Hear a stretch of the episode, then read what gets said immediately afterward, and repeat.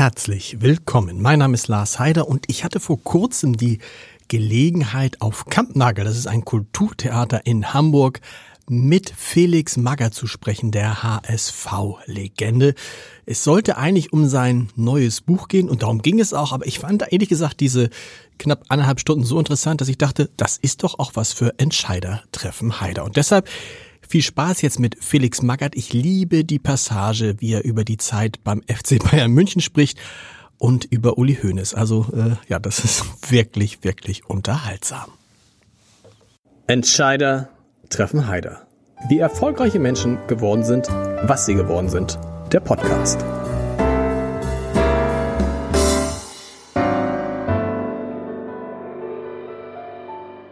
Guten Abend, herzlich willkommen auch äh, von mir. Freue mich sehr, dass wir heute hier sind.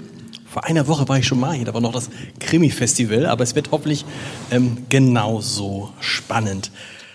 Felix Magath, da denkt man ja, man weiß alles über Sie, lieber Herr Magath, und dann erscheint plötzlich so ein Buch und man liest das und stellt fest, man weiß doch nicht alles. Ähm, zum Beispiel, Sie heißen, also Sie heißen schon Felix, aber es ist eigentlich nicht der Name, mit dem Sie den ersten Teil Ihres Lebens verbracht haben. Ich heiße nicht nur Felix, ich heiße Wolfgang Felix und meine Mutter hatte mich auf dem Namen Wolfgang dann äh, angemeldet bei der Stadt. Insofern wurde ich die ersten Jahre immer Wolfgang genannt.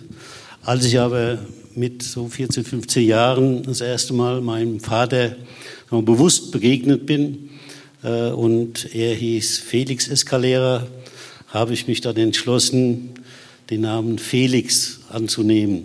Und, äh, wie bringt man das dann seinen Freunden bei, wenn die sagen, Wolfgang, wie geht's dir? Und die sagen, ich, sie sagen, ich heiße nicht mehr Wolfgang, ich heiße Felix? Ja, das war natürlich anfangs ein bisschen zäh, es war etwas schwieriger, solange ich in Aschaffenburg war. Da habe ich dann zwar immer mal äh, gesagt, ich heiße Felix, aber das hatte sich nie ganz so durchgesetzt. Äh, aber es kam mir zu Hilfe, dass ich ja dann äh, 1974 nach Saarbrücken gewechselt bin und habe also meine Heimatstadt Aschaffenburg verlassen. Und in Saarbrücken habe ich mich dann halt immer als Felix vorgestellt. Und so habe ich dann meinen äh, anderen Vornamen letztendlich durchgesetzt. Man hat mich dann ab dieser Zeit eigentlich nur noch Felix gerufen, bis auf meine Mutter, die hat immer noch Wolfgang gesagt. gesagt. Ich habe natürlich vergessen, Sie so ein bisschen vorzustellen, was muss man, glaube ich, auch nicht. Was ich interessant fand, dass Sie neun verschiedene Vereine trainiert haben. Herr Kaiser, war Ihnen das bewusst, ähm, dass, es, dass das also an, so vielen, an so vielen Stationen war? Sie haben sich kennengelernt in Stuttgart. Das, wird, das muss man ja übrigens sagen, es ist eigentlich ein schwieriger Abend heute, weil wir haben hier einerseits den Trainer, den damaligen Trainer von Hertha BSC sitzen. Wir erinnern uns, da gab es ja so ein Relegationsspiel. Und dann haben wir jemanden aus Stuttgart hier sitzen. Das ist eigentlich für, für uns HSV-Fans eine schwierige. Aber dieses Jahr wird ja alles äh, es wird noch schwieriger, weil ich bin nämlich nicht aus Stuttgart, sondern aus Nürnberg. Aber Sie haben Felix Magath in Stuttgart kennengelernt. Ja, das ist richtig. Ich war ja Redakteur beim Kicker und äh, als solcher, jeder Bundesliga-Verein wird hauptsächlich von einem Redakteur betreut beim Kicker.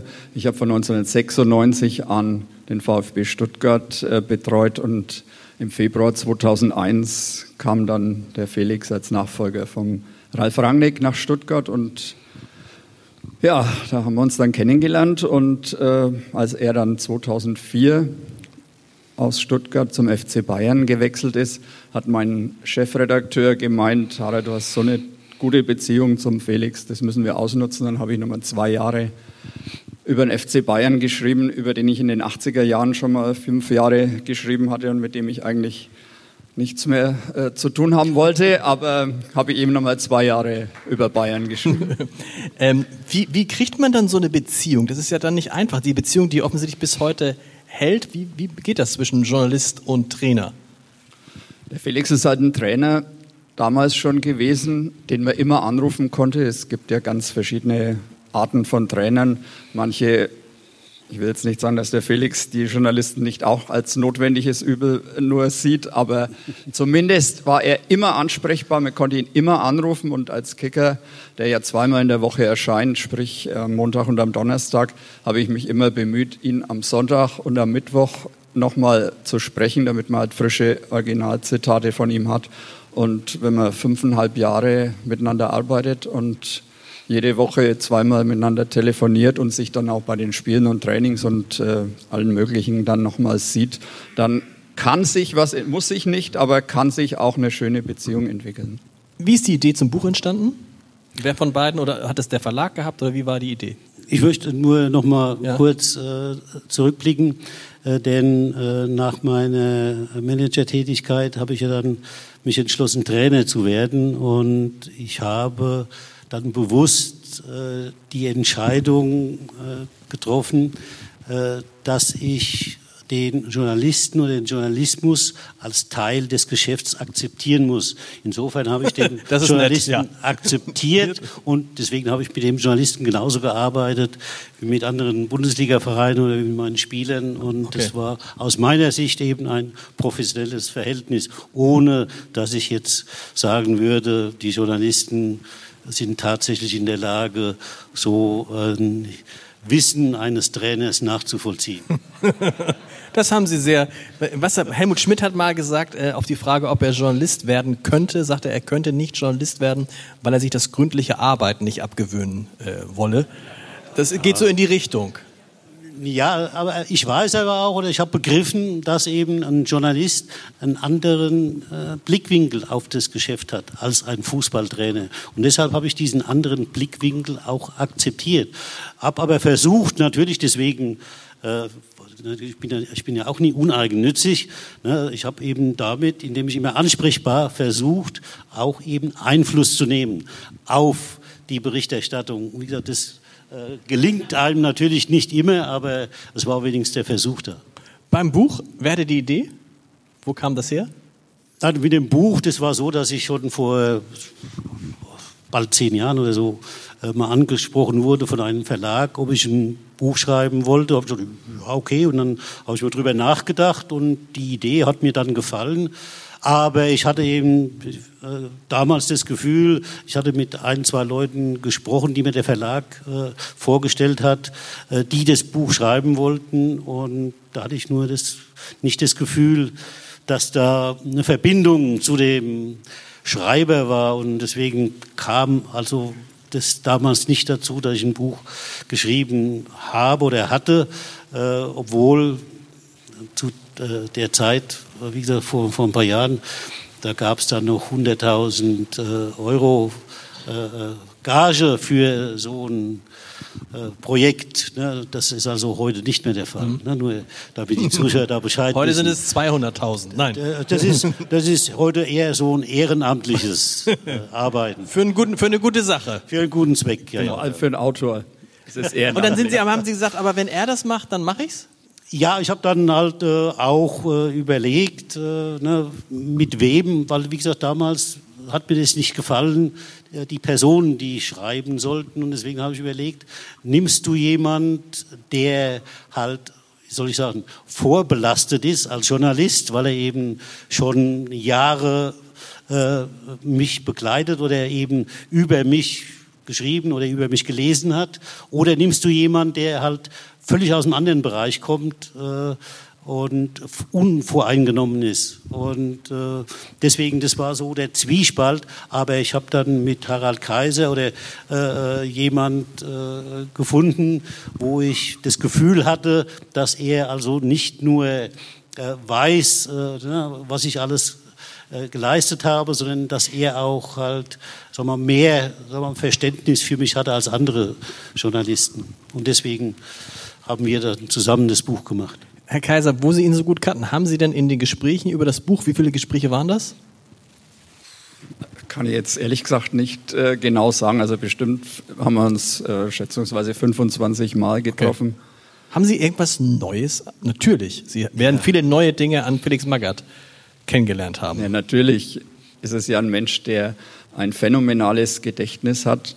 1974 ist er in Profifußball gekommen. Das heißt, es sind 50 Jahre, in denen er sich jetzt im Profibereich bewegt. Und dafür, für diese lange Zeit, muss ich sagen, hat er ein unglaubliches Gedächtnis. Er wusste Geschichten fast alle äh, auch genau einzuordnen, ab und zu mal ein Ergebnis äh, durcheinander gebracht oder mal eine Jahreszahl. Deshalb, dafür bin ich natürlich auch da, um das dann richtig zu stellen. Aber im Prinzip muss ich sagen, ist es sensationell was er alles noch wusste und es wäre jetzt wirklich nicht übertrieben zu sagen, dass das Buch durchaus auch doppelt so dick hätte ausfallen können, wenn es der Verlag äh, gewollt hätte.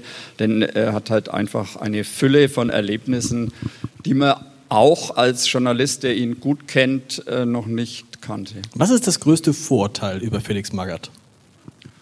Naja, das Vorurteil, das ihm anhängt, das ist natürlich des Menschen, der, mit dem er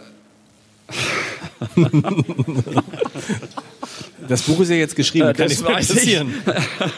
Äh, keine Ahnung, welches Vorurteil ihm heute noch anhängt. Also äh, dieser reine Disziplinfanatiker, der althergekommene, alter, äh, über, über, na, wie heißt's, ähm, Trainingsmethoden, ja. überkommene Trainingsmethoden pflegt, der, der nichts spricht, der mit seinen Spielern äh, keine Kommunikation pflegt, würde ich mal sagen, dass das vielleicht. Äh, das, der, Bastian, der Bastian Schweinsteiger fragt, wer sind Sie eigentlich?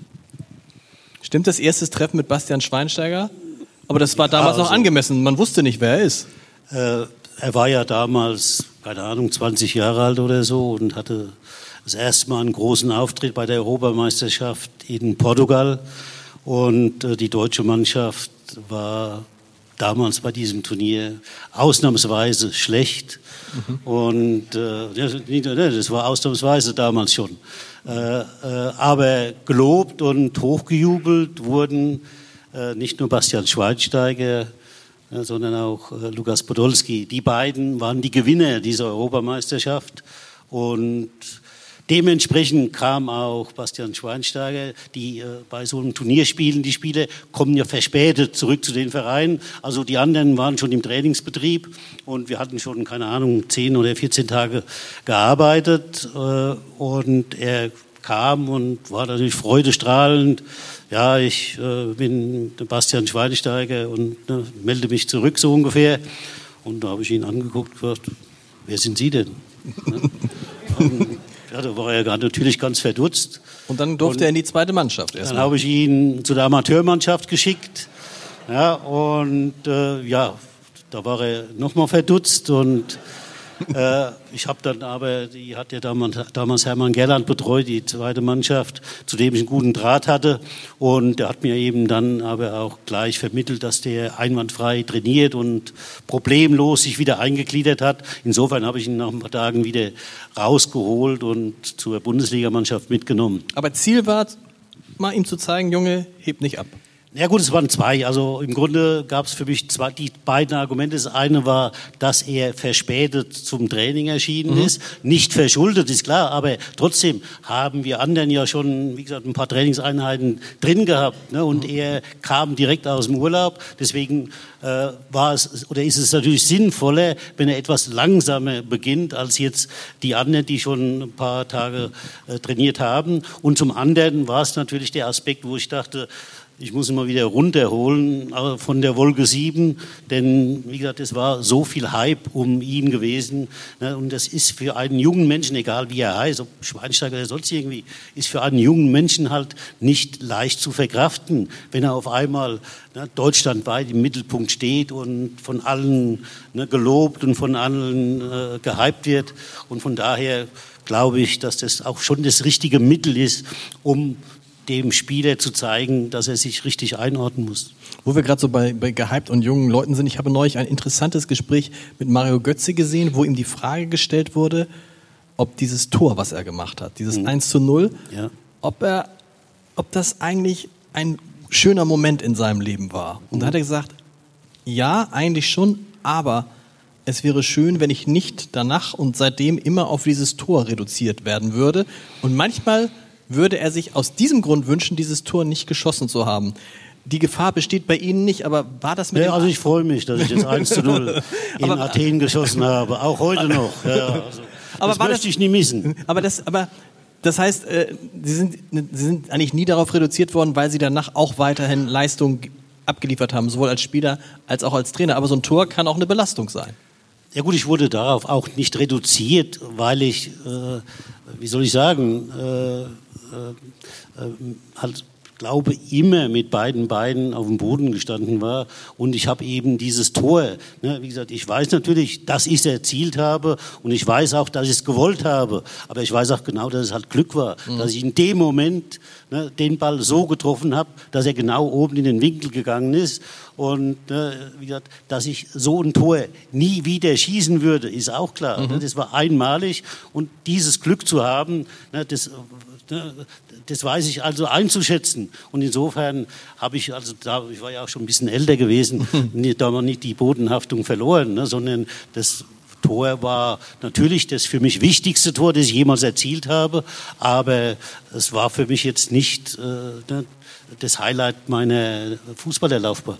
Für den HSV glaube ich schon. Herr Kaiser zuckt so, weil Sie, was wollten Sie sagen? Wollten Sie sagen, das Tor weil Sie das, äh, die Geschichte mit dem Mario Götze erzählen, ich ähm, habe die gleiche Geschichte gehört über Helmut Rahn, zum Beispiel, der ja 54 im WM-Finale nicht nur das entscheidende Tor, sondern auch vorher schon das 2 zu 2 äh, erzielt hatte. Aber auch der hat dann äh, nach Ende seiner erfolgreichsten Zeit immer erzählt, dass ihn das wahnsinnig nervt, dass seine ganze Karriere reduziert worden ist, immer auf dieses eine Tor, auf diese eine Sekunde damals in Bern. Das, das Risiko bestand bei Ihnen nicht. Ich hab, man, man fragt sich immer, wie wird ein Trainer so, wie er wird? Und nach der Lektüre Ihres gemeinsamen Buchs habe ich gedacht, ist ja klar, wenn du Branko Cevic und Ernst Happel als Trainer hattest. Ja. So, also gegen Branko Cevic sind Sie ja, habe ich so rausgelesen, ein Dampfplauderer. Kann man Ge das sagen? Ja.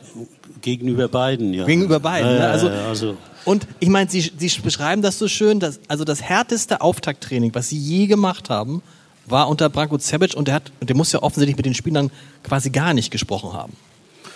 Nein, also weder, weder Branko Sebec noch Ernst Happel haben eigentlich mit den Spielern gesprochen. Deswegen ist es ja für mich verwunderlich, wenn sich Spieler über mich beschweren und sagen, der redet nicht. Ja. Weil wenn sie wüssten, wie das richtig geht, nicht reden, na, dann na, würden sie mich ja anders einschätzen. Ja?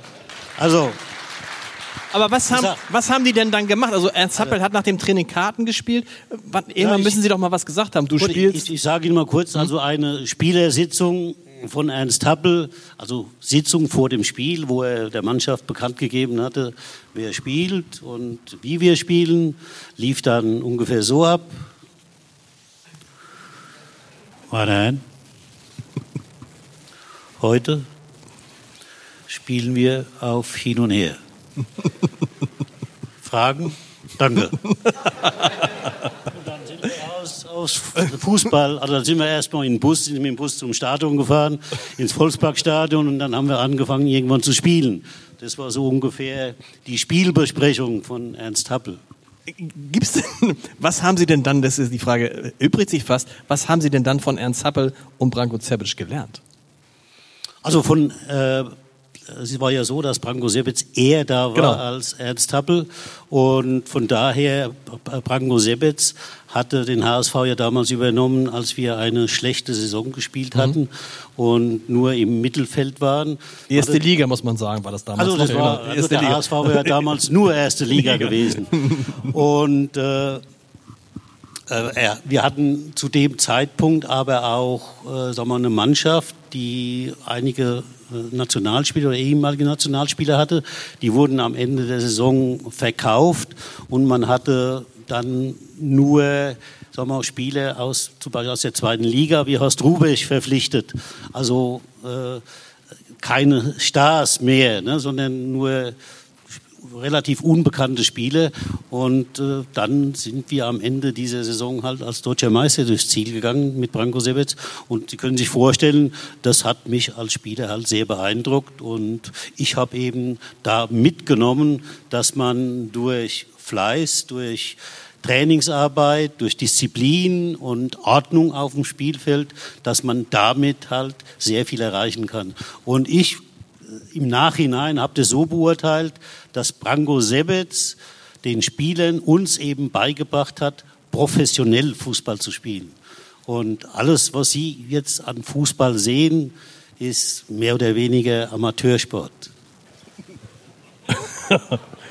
äh, wa warum? Ja, weil zu viel Zufälligkeiten da Okay. sind, zu viel Unwägbarkeiten und äh, Also Sie reden über Fußball insgesamt, nicht nur in Hamburg. ich rede insgesamt Okay. über Fußball, also über, insgesamt über die Ja. Liga. Ja, äh, und äh, das war damals, so habe ich das wie gesagt empfunden, nach mitgenommen und bin auch überzeugt, dass meine Meinung da fundiert ist, dass wir eben gelernt haben, professionell zu spielen. Und anschließend kam dann Ernst Happel. Branko Sevec hat gesagt, was er wollte. Ernst Happel hat also im Grunde nie geredet. Insofern konnte man auch nie wissen, was er will. Ja. Aber irgendwie, entweder über den Assistenten, der am Anfang ja Alexander Ristic war, der äh, von äh, Branko Sebec übrig geblieben ist, äh, und diese beiden haben dann sagen wir, die Mannschaft geführt. Und ich glaube eben auch, dass Alexander Ristic sehr wichtig war für damals den HSV und den Trainer Happel. Und äh, wir haben bei Ernst Happel halt eine andere Philosophie äh, kennengelernt. Denn äh, Branko Sebec, ne, der wollte 1-0 gewinnen, der wollte keine Fehler machen. Ernst Happel war ein Spieler und der hat nur spielen lassen. Der wollte aktiv sein, der wollte nach vorne spielen, der wollte auf Torerfolg spielen. Und so hat sich ja unser Spiel dann auch entwickelt. Und äh, wie gesagt, das also was ich dann halt äh, mitgenommen habe, vor allem aus jetzt äh, der Zeit mit Ernst Happel, war die Tatsache, dass er damals einen Spieler, der war ungefähr 30 Jahre alt gewesen, hat Zeit seines Lebens rechts außen gespielt und den hat Ernst Happel vor Beginn einer Saison dann auf linker Verteidiger gestellt. Und damit sind wir dann deutscher Meister und Europapokalsieger geworden. Das war für mich halt auch sehr, sehr beeindruckend. Und insofern habe ich daraus eben mitgenommen, wie ja auch wichtig das sein kann, dass man einen Spieler auf der Verteidigerposition einsetzen kann, der eigentlich nicht verteidigen kann, der aber ganz ballsicher ist und somit den Ball sicher und äh, mit der Tendenz nach vorne zu spielen auch nach vorne bringt. Ich fand es interessant, äh, in Ihrer Anfangsphase in Hamburg, 1976, 77, schreiben Sie, ähm, Sie sind mit der Stadt erstmal nicht warm geworden und Achtung, das finde ich interessant, daran hat sich nichts geändert. Sie sind äh, nicht in, nach Hamburg gezogen, weil es zu teuer war. Die Innenstadt war zu teuer, um damals hier zu leben. Sie haben dann in Henstedt-Ulzburg Ja, gelebt. also na, äh, steht ja auch, auch in dem Buch. Ich Ja. habe also das erste Mal 72 habe ich erstmal Geld verdient und zwar waren das jetzt muss ich jetzt nicht, dass ich hier was Falsches erzähle, 1200 D-Mark Ja. im Jahr. Ne, also Im Jahr. im Jahr 1200 D-Mark war mein erstes Geld, das ich als Fußballspieler bekommen habe. Im zweiten Jahr waren es schon 12.000 D-Mark im Jahr. Also es war schon ganz gut. Danach kam Saarbrücken, da war ich mit 1200 Gehalt und 1500 Einsatzprämie, also D-Mark, ja, auch zufrieden. Aber auch das hätte nicht unbedingt gereicht, um jetzt in Harvestehude ein Haus zu mieten. Und von daher hat es mich halt am Anfang nach Henstedt-Ulsburg gezogen, weil da war noch die äh, Miet. Äh, Ist wie heute. Es hat sich nicht geändert. Das ist, Ja, ja, eben. Genau. Ja, ist ja alles wie immer. Ja. Ja. Herr Kaiser, wenn man, alles. wenn man jetzt guckt, ich bin mal gespannt, äh, ich muss mal testen, ob ich habe ich hab schon mal eine, eine, eine, so eine ähnliche Situation gehabt mit jemandem, der auch ein Buch geschrieben hatte und dann zitierte ich aus dem Buch und dann sagte derjenige, ein prominenter deutscher Musiker, das ist ein interessanter Satz. Woher haben Sie den? Und dann sagte ich aus Ihrem Buch, und da wusste ich, er hat das Buch nicht nur nicht selbst geschrieben, sondern er hat es nicht mal gelesen. Ähm, der Trainer, mit dem Felix Magath am wenigsten anfangen konnte in seiner Karriere, Karriere war wer? Ich glaube, da muss man ihn selber fragen. Der mit, als Spieler, mit dem am wenigsten anfangen Oder ich hatte, ich, ich fand, es las sich deutlich da draus. Ich bin gespannt, ob Sie, ich bin gespannt, welchem Trainer konnten Sie am wenigsten anfangen? Sie haben das da rausgelesen. Ja, ja aber ich dachte ich so. Jetzt vielleicht liege ich, lieg ich, das auch falsch, also- mit- lieg ich auch falsch mit Jupp derweil. Ach so, im Ja, da, da, da, liegen Sie natürlich falsch. Äh, na, da- Aber es war nicht Ihr Lieblingstrainer, ne, oder?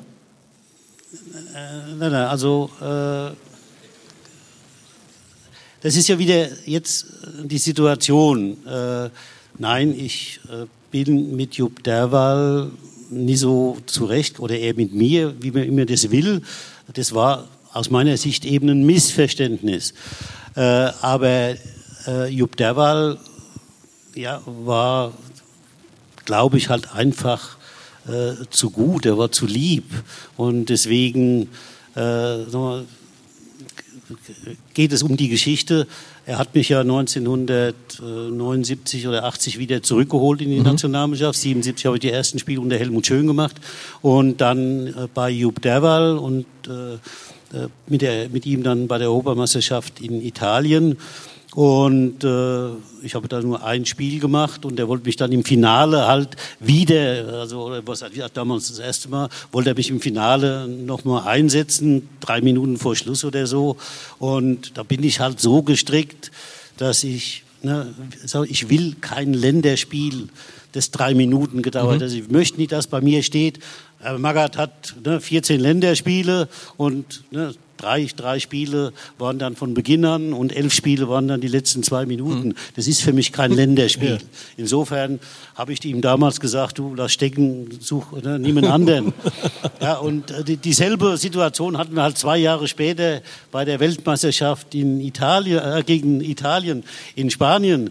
Äh, ne, ich hatte ja da mehr Spiele gemacht und äh, gut, im Halbfinale war aus meiner Sicht das Mittelfeld insgesamt nicht so stark, weil die Franzosen ja ein ganz starkes Mittelfeld hatten. Aber äh, ich habe dann im Finale nicht gespielt und da wollte er wieder, ne, zwei Minuten vor Schluss. Das Spiel war 3-1 für Italien gestanden. Also es war aussichtslos. Es war klar, dass nichts mehr passieren kann. Und da habe ich wieder gesagt, du, ne, niemand anderen, ich ne, will da nie rein. Aber es war halt damals halt schon klar. Äh, und zwar eben, weil Jupp Derwal eben nicht, äh, sagen wir, äh, auf mich und auf meine Leistungen, die ich beim HSV gebracht hat, halt gestanden hat.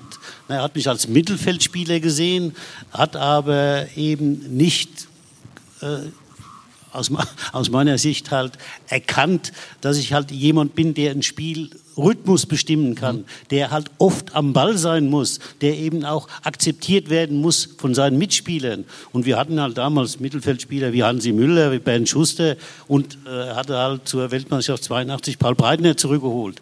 Und Paul Breitner war halt durchsetzungsfähiger als ich. Der hat dann im Grunde die zentrale Position bekommen. Äh, daraufhin hat ja Bernd Schuster sofort äh, den Rücktritt erklärt aus der Mannschaft. Und ich habe eben 82 gesagt, das macht so keinen Sinn. Und deswegen bin ich halt dann auch 82 aus der Nationalmannschaft zurückgetreten.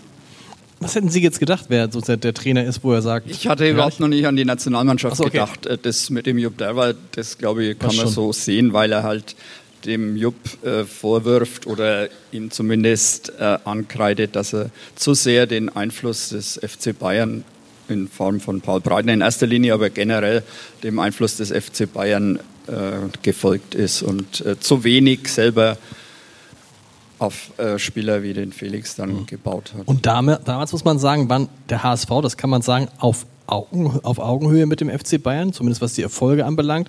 Ne, der HSV war vor dem FC Bayern. Ja, also ja. Zur damaligen Zeit. Stimmt, stimmt. Ähm, wann, haben sich, wann und wodurch haben sich die Wege getrennt? Äh, die Wege äh, liefen ein, zwei, drei Jahre noch parallel, aber also der FC Bayern war weiter ein Stück hinter dem HSV zurück. Aber dann hat auf einmal der FC Bayern den HSV überholt und ich denke mal, mal äh, entscheidend bei dieser Entwicklung war eben, dass der FC Bayern München einen Manager hatte, der sein Lebensziel darin gesehen hat, den FC Bayern nach vorne zu bringen. Und der HSV hatte einen Manager, ohne jetzt Wertung, wer besser oder schlechter ist. Er hatte aber einen Manager, der ja seinen Job gar nicht wollte, sondern mhm. der ja andere Interessen hatte und somit ja, war eben die Perspektive eine andere. Und ich glaube, dass das entscheidend letztendlich war für die gegenläufige Entwicklung bei den beiden Vereinen. Äh, warum ist Uli Hoeneß nie selber Trainer geworden? Muss ich jetzt vorsichtig sein. Also, äh, ich glaube jetzt, äh, dass Uli Hoeneß ein ganz toller und guter Geschäftsmann ist und äh, er war auch ein ganz ordentlicher Fußballspieler, aber, aber ich glaube, es gab bessere Fußballer. Ich glaube, seine Stärken sind im geschäftlichen Bereich, im Management. Äh, er ist, ja, äh, sagen wir, äh, sehr er ist ja Schwabe und von daher sehr auf Geldverdienen mhm. aus. Und, äh, so denke, nach dem Motto haben kommt vom Behalten? Ich, so ungefähr, ja, ja, ja, ja. Und äh, na, ich glaube halt, dass er auch, wie gesagt, nochmal äh, immer so gesehen hat, dass er der FC Bayern sein will. Mhm. Ich glaube, dass bei Uli Hoeneß schon auch viel Zufall dabei war, dass er die Managerkarriere eingeschlagen hat. Er hat ja seine letzte Saison 1978, 79 beim 1. FC Nürnberg gespielt und da war dann äh, die Situation bei Bayern so, dass der Neudecker. Man muss jetzt nur, Entschuldigung, wenn ich da mal unterbreche, mhm, weil schön. ein kleiner Einwurf muss da kommen, weil äh, erstmal wollte sich Uli Hoeneß beim äh, HSV anmelden und er wollte eigentlich hier nochmal Fußball spielen. Da hat aber unser damaliger Mannschaftsarzt äh, dann gesagt, das Knie, das geht nicht. Und insofern äh, war es also so, dass er nicht zum HSV gegangen ist, sondern auf der Rückreise ist er in Nürnberg vorbeigefahren. Genau, und der erste FCN hatte keinen Mannschaftsarzt offenbar. Und äh, so hat er den Uli Hoeneß dann in dieser zweiten Phase der Saison 78, 79 als Spieler verpflichtet. Der Uli Hoeneß hat nur elf Spiele dann für den 1. FC Nürnberg gemacht, auch kein Tor erzielt in diesen Spielen, weil er einfach auch körperlich nicht mehr fit war aufgrund seines Knies. Und gleichzeitig hat sich aber in München die Situation ergeben, dass klar war, der Managerstuhl wird frei. Und er hat dann schon die letzten Wochen, um nicht zu sagen Monate seiner Profizeit darauf verwendet, Spieler für den FC Bayern zu sichten und auch schon zu äh, verpflichten. Das heißt, es war ein nahtloser Übergang möglich, ähnlich wie es ja dann auch später beim Felix äh, der Fall war, beziehungsweise vorher beim Felix äh, der Fall war. Im Prinzip auch ein, eine Art von Zufall. Hm. Wenn wir zu Ihrer Trainerkarriere kommen, die ja wirklich spektakulär ist, wenn man das nochmal nachliest, und da ist man natürlich auch gleich beim HSV und man fragt sich, warum hat der HSV es nicht so gemacht, wie es zum Beispiel viele englische oder einige englische Vereine machen, sagen, da haben wir einen Trainer, von dem wissen wir, der kann es, der hat auch eine HSV-Geschichte, eine große HSV-Geschichte und mit dem gehen wir jetzt mal 10, 15 Jahre. Das ist ja offensichtlich in Deutschland undenkbar. Warum eigentlich? Warum werden in Deutschland die Trainer so unglaublich schnell rausgeschmissen, wo doch jeder weiß, um was aufzubauen, brauchst du mal drei bis fünf Jahre Minimum. Na gut, es war für mich letztendlich so meine größte Enttäuschung äh, im Fußball, die ich erlebt habe. Ich habe ja zwei WM-Finals verloren und auch noch zwei Europapokalfinale verloren. Aber die Entlassung als Trainer hier, das war schon sehr bitter gewesen. Und äh, das hat mich tief getroffen. Und von daher, wie gesagt, nochmal, äh, glaube ich, also ohne jetzt, dass es um mich geht, glaube ich eben aber, dass es ein grundsätzlicher Fehler ist, wenn ein Verein wie der Hamburger Sportverein einen erfolgreichen Spieler, den er dann weiter beschäftigt, halt in, ja, ich weiß gar nicht aus welchen Gründen, mhm. ich würde sagen aus nichtigen Gründen, dann äh, zwei Spieltage vor Saisonende austauscht und äh, ihn entlässt. Ich glaube, damit hat, tut sich kein Verein eingefallen.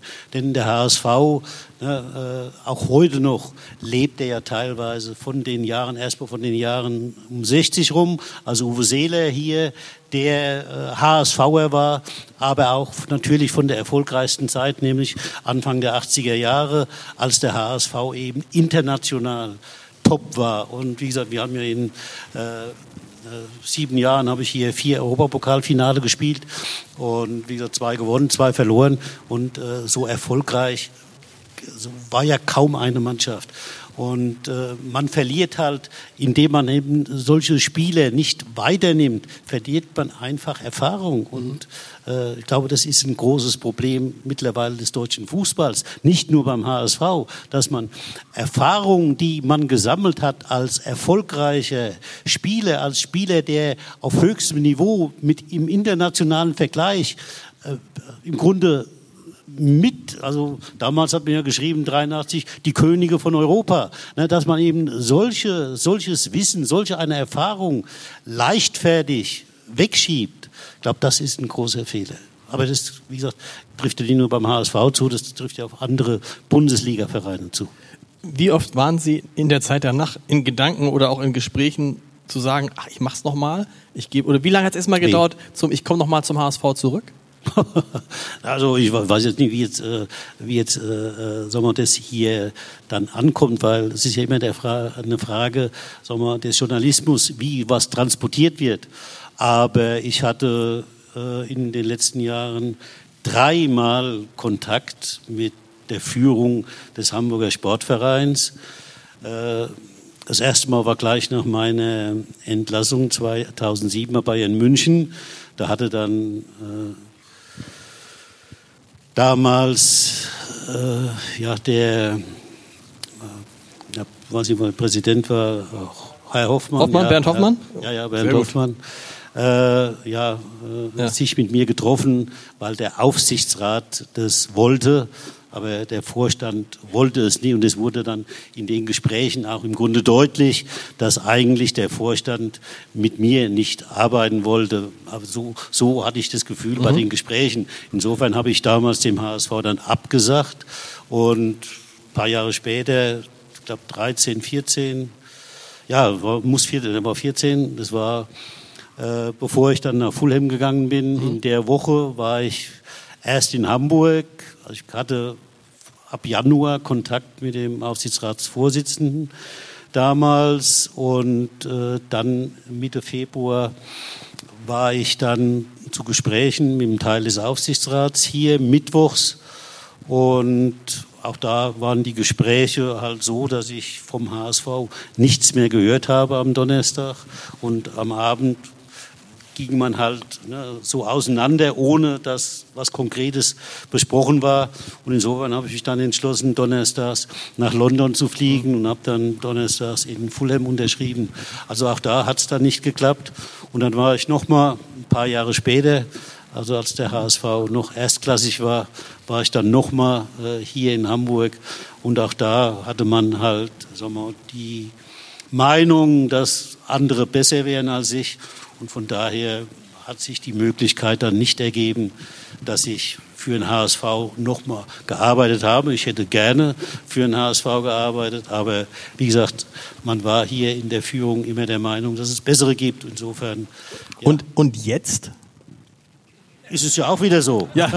ja, der HSV hat, äh, ist der Meinung, es gibt bessere und insofern. Aber Sie, ja. Sie wären einer, wenn jetzt morgen der HSV sagen würde, komm, wir machen noch mal einen. Also ich sage immer, ich will arbeiten okay. und äh, das ist natürlich nach wie vor so.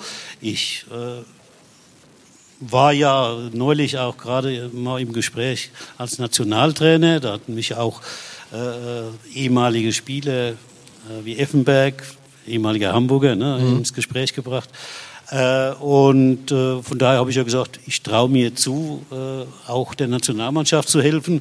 Und ich glaube, wenn ich mir zutraue, der Nationalmannschaft zu helfen, könnte ich mir vielleicht auch zutrauen, dem HSV zu helfen. fragen wir erstmal, fragen wir erstmal, wir, wir nähern, also fragen wir erstmal den, äh, den Autoren, den Mitautoren, was läuft, also jetzt aus Ihrer Sicht, was läuft falsch beim HSV? Also alles ist ein bisschen pausch, aber ja, gefühlt ist es so, aber äh, ne, wir erinnern uns alle noch daran, als der Abstieg war und man dachte, naja, eine kurze Episode. Haben Sie es auch gedacht, Herr Magath? Es ist eine kurze Episode in der zweiten Liga? Selbstverständlich. Ja. Das war eigentlich klar, oder jedem war klar, das war ein Versehen, obwohl eigentlich, wenn man richtig zurückdenkt, hat sich das ja schon jahrelang entwickelt. Mhm. Ich war 14, war ich schon hier. Da ging es ja darum, dass der HSV schon in der unteren Region im Grunde mal sich angenähert hat. Und von daher war es eigentlich eine Entwicklung, bis halt der Abstieg tatsächlich dann feststand. Was, lief, was läuft falsch beim HSV? Also ich bin sicherlich kein HSV-Experte, aber ich glaube, dass der HSV das gleiche Problem hat wie andere Traditionsvereine es haben, dass es äh, so viele Menschen gibt, die mitsprechen, die mitsprechen wollen, die Einfluss nehmen auf die Vereinspolitik, dass äh, jemand, jetzt äh, Felix braucht keinen, der ihn empfiehlt, aber ein Mensch, der wirklich äh, die Fäden alle in seiner Hand hält, der die Entscheidungen trifft, die es zu treffen gibt, ohne vorher fünf, sechs andere Leute fragen zu müssen. Das ist, glaube ich, bei vielen Traditionsvereinen das Problem, dass viel zu, Leute, viel zu viele Leute mitmischen und äh, den Brei verderben. Haben Sie mal Klaus-Michael Kühne getroffen?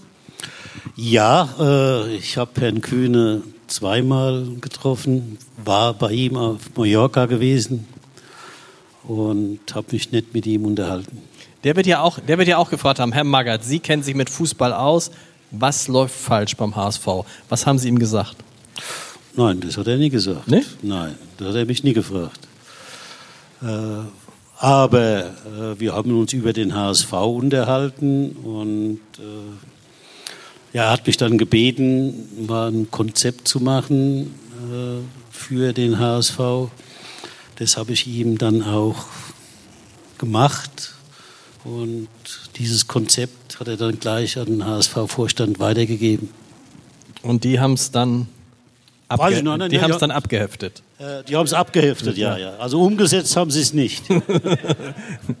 Aber was, wär, was müsste sich ändern? Also wenn jetzt morgen, Sie würden da morgen, könnte man sich auch vorstellen, wenn ihr uns sagt, Sie kommen als Vorstandsvorsitzender? Oder so eine Variante, wie es damals in Wolfsburg war, wo Sie ja eigentlich als Sportdirektor kommen sollten, dann gefragt wurden, wer, wen würden Sie als Trainer holen? Und dann gesagt haben, mich. Und dann der damalige Wolfsburg-Chef sagte, dann sind Sie auch Geschäftsführer. Also das, dann haben Sie drei Jobs in einem gekriegt, auch, Ja, ja. spart auch Geld für den Verein. Selbstverständlich. Ja. Genau. Ja. Äh, Und es sind halt kurze Entscheidungswege. Also Ja, und, äh, heißt, aber, aber es hat dann Ja. natürlich den Vorteil, dass man weiß, wer ist der Schuldige. genau, das stimmt. Das Dumme war nur, dass halt kein Schuldiger gesucht wurde, sondern der Erfolg musste ja verteilt werden. Aber ist das, eine, ist das so ein Modell, wenn Sie sagen würden, ja, das, nee, das würden Sie wahrscheinlich sofort machen, das würden Sie wahrscheinlich auch erstmal ohne Geld machen für den HSV. Das kann ich Ihnen nicht sagen. Äh, äh, wie gesagt, es kommt oder es käme auf Bedingungen drauf an, die natürlich zu erfüllen sind. Also erfüllen insofern, ja, äh, mir, das war eben auch der Ausgangspunkt halt damals beim VfL Wolfsburg, ging es darum, sportlich entscheiden zu können, was passiert im Verein. Ne, und äh, die Situation jetzt, ne, sag mal, äh, wenn man halt in einem Gremium sitzt und nur mitreden kann, dann nützt es nichts, weil es gibt im Fußball nicht die Wahrheit. Sie? Und äh, äh, es gibt halt auch nicht die Situation, weil es wird halt häufig, äh, häufig halt auch wieder äh, verkehrt äh, äh, diskutiert. Sie können noch so einen guten Spieler verpflichten. Es kann sein, dass er Schwierigkeiten hat am Anfang, dass er eine Anlaufzeit braucht. Das weiß man immer nie. Beim einen geht es von heute auf morgen, der andere tut sich halt schwer. Insofern äh, immer zu sagen, das ist ein Fehleinkauf oder ne, wie kann man nur den holen, das ist zu leichtfertig geurteilt und beurteilt. Und insofern äh, sag mal, hat man halt die Schwierigkeit äh, heutzutage, dass jede Entscheidung halt diskutiert wird. Und sie wird halt mittlerweile von so vielen Medien diskutiert, ne, dass im Grunde jeder immer mitreden kann und jeder hat irgendwo irgendwann auch mal recht. Insofern können Sie gar nicht so viel erklären, wie Sie erklären müssen, um sich dann so mal, zu verteidigen, wenn irgendein Einkauf nicht gleich am Beginn einschlägt. Erklären Sie mir mal das Prinzip Sportdirektor und Trainer. Ich habe das versucht, auf meinen Job äh, zu übertragen. Wenn ich als Chefredakteur des Hamburger Abendblatts jemanden einstellen möchte, dann stelle ich den ein. Dann frage ich ja keinen Sport, also da gibt es nicht niemand anderen so, aber ich finde es absurd, also es klingt immer so, als ob man sich der, der, der Trainer da mit dem Sportdirektor irgendwie einigen muss und vielleicht noch mit dem Vorstandsvorsitzenden und dem Manager. Das ist ja ein bisschen absurd, oder nicht? Ja, das, das ist ja nicht nur absurd, sondern das ist natürlich hinderlich und das ist natürlich schlecht. Also äh, ich selbst war ja auch in der Situation, als ich 1986 Manager war, mhm. äh, es galt ja damals einen äh, Ersatz oder Nachfolger für Ernst Happel zu holen. Das war einer der besten Trainer, die es überhaupt gab. Ja? Und dann kam ich halt an, das erstmal mit einem, der hieß Eriksen. Der war erfolgreich in Italien. Hatte uns ja mit dem HSV, mit Göteborg mhm. 3 zu 0 hier im Volksparkstadion aus dem Stadion gefegt. Ja, äh, mit dem kam ich an, dann drei Jahre später, und dann hieß es, wir haben kein Geld, der ist zu teuer. Ja, so, dann fängst du wieder an und suchst weiter. Dann kam ich mit dem nächsten, Leo Benhacker, der war Trainer von Real Madrid. Der sagte zu mir, Herr Magath, aber ich äh, bin bereit, ich komme gerne, aber ich habe noch ein Jahr Vertrag. Das müssen wir also, ne, darf nicht an die Öffentlichkeit. Also, kein Thema, erfährt niemand. Ja?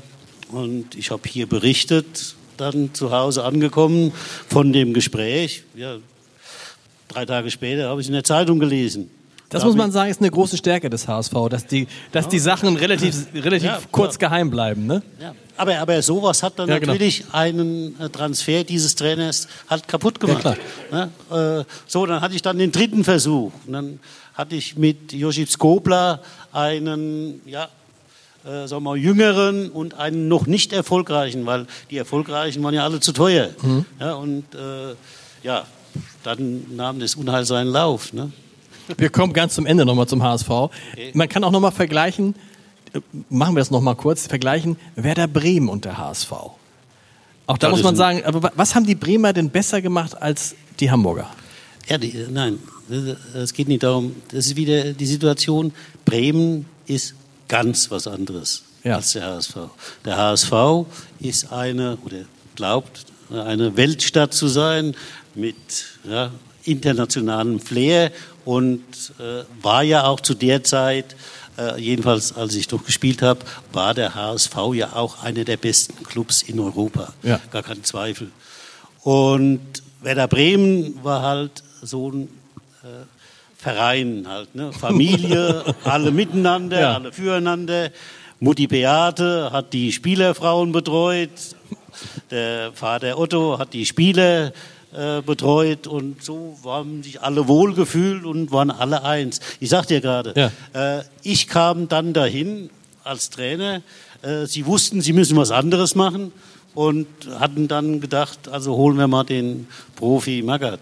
Aber ich war Profi und insofern habe ich da Passt nicht das? hingepasst. Das hat nie gepasst, weil ich mache ja nicht auf Familie. Das habe ich aber immer deutlich gesagt. Ne? Ich sage immer, ich habe einen Job, ich habe einen Beruf und meine Aufgabe ist es, für den Verein das bestmöglichste Ergebnis zu erzielen. Ja, und das ging halt nur um Leistung. Das habe ich aber immer deutlich gesagt und äh, ich verstehe auch nie, was es daran zu kritisieren gibt. Also das muss mir mal einer erklären, was daran falsch ist. Dass man nicht eben von Menschen, die sagen wir, freiwillig Fußball spielen ja. und freiwillig entscheiden, Sportprofi zu werden, dafür dann auch noch siebenstellige Beträge kriegen und dass man da nicht verlangen darf, dass sie sich voll und ganz für einen Verein einsetzen. Was da dagegen spricht, ich weiß es nicht. Wahrscheinlich nichts. Herr Kaiser.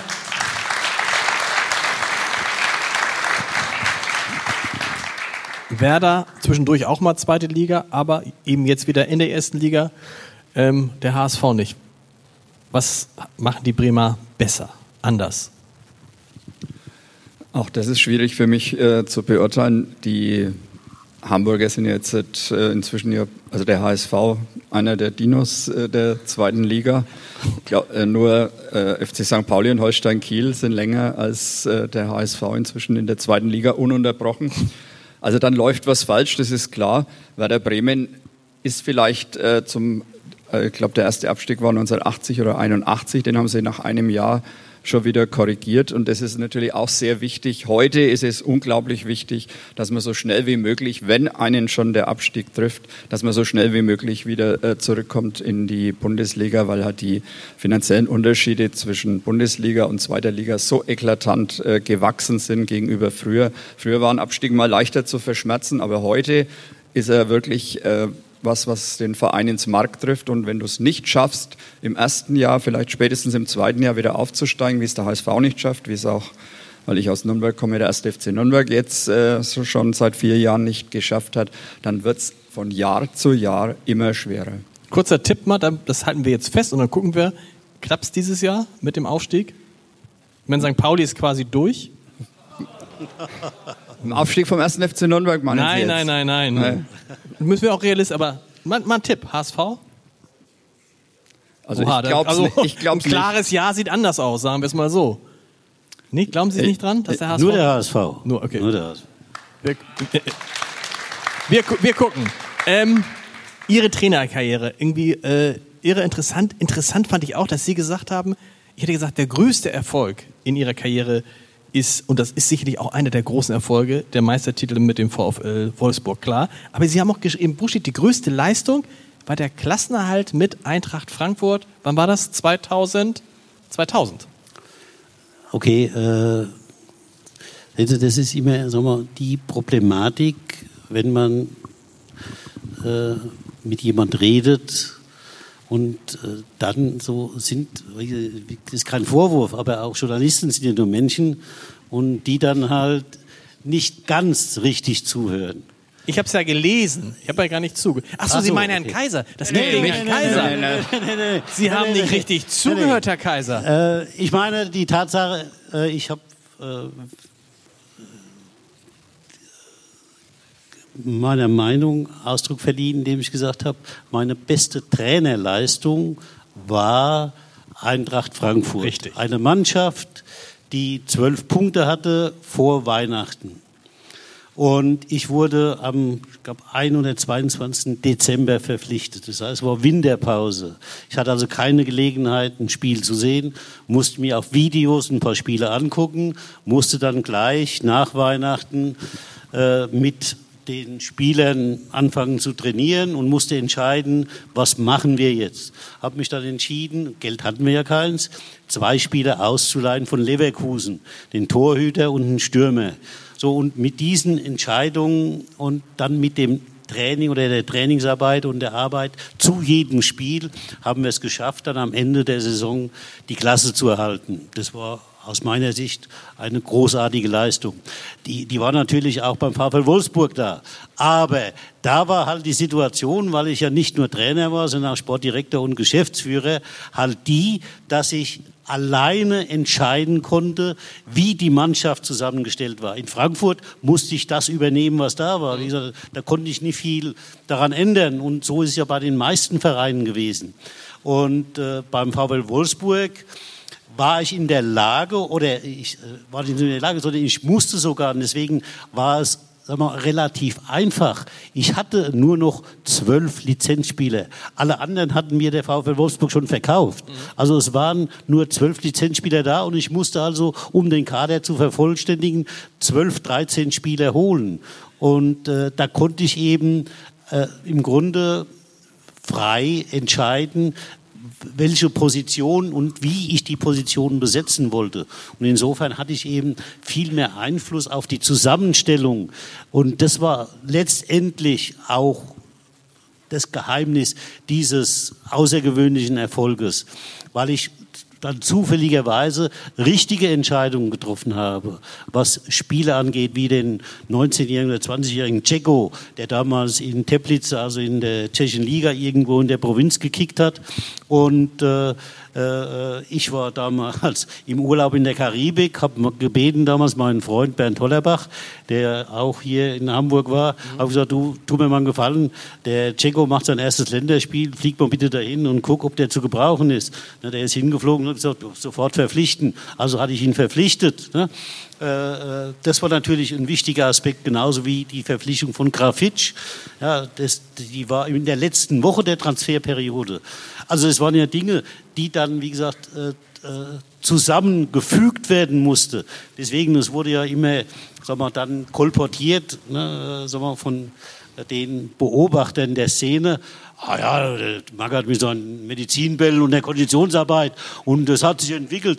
Nein, äh, es hat sich deswegen entwickelt, weil ja die Mannschaft völlig neu zusammengestellt war. Und man muss dann auch den Spielern mal ein bisschen Zeit geben, um sich aneinander zu gewöhnen. Wenn wir schon auf der höchsten deutschen Spielklasse spielen und reden, dann bedeutet es natürlich auch, dass sie die besten Gegner haben. Und es ist dann halt, wenn sie gegen eingespielte Truppen kommen, nicht so einfach, gegen die zu gewinnen. Und insofern hat es dann immer so ausgesehen, gesehen, die Vorrunde pfui und dann die Rückrunde hui.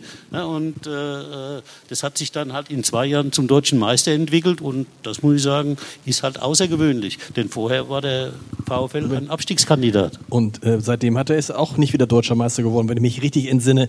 Die Phase, die nach Frankfurt kam, war auch eine besondere Phase, als Sie hörten, damals beim Kicker zuständig für den VfB Stuttgart, ähm, Felix Magath kommt als Trainer. Was war so der erste Gedanke? Ich äh, war eigentlich da sehr unvoreingenommen, weil ich kannte ihn auch aus Nürnberg nicht. Der war ja vorher in Nürnberg äh, auch gewesen vor Frankfurt. Ich kannte ihn nicht, das heißt, ich bin da eigentlich ziemlich ohne Vorurteile in die ersten Gespräche mit ihm gegangen. Was ich aber sagen muss, ist, dass nach den allerersten Unterhaltungen er mir schon imponiert hat, weil er eine Art hatte, über seinen Beruf und über seine Arbeit zu sprechen, die ich bis dahin nicht kannte.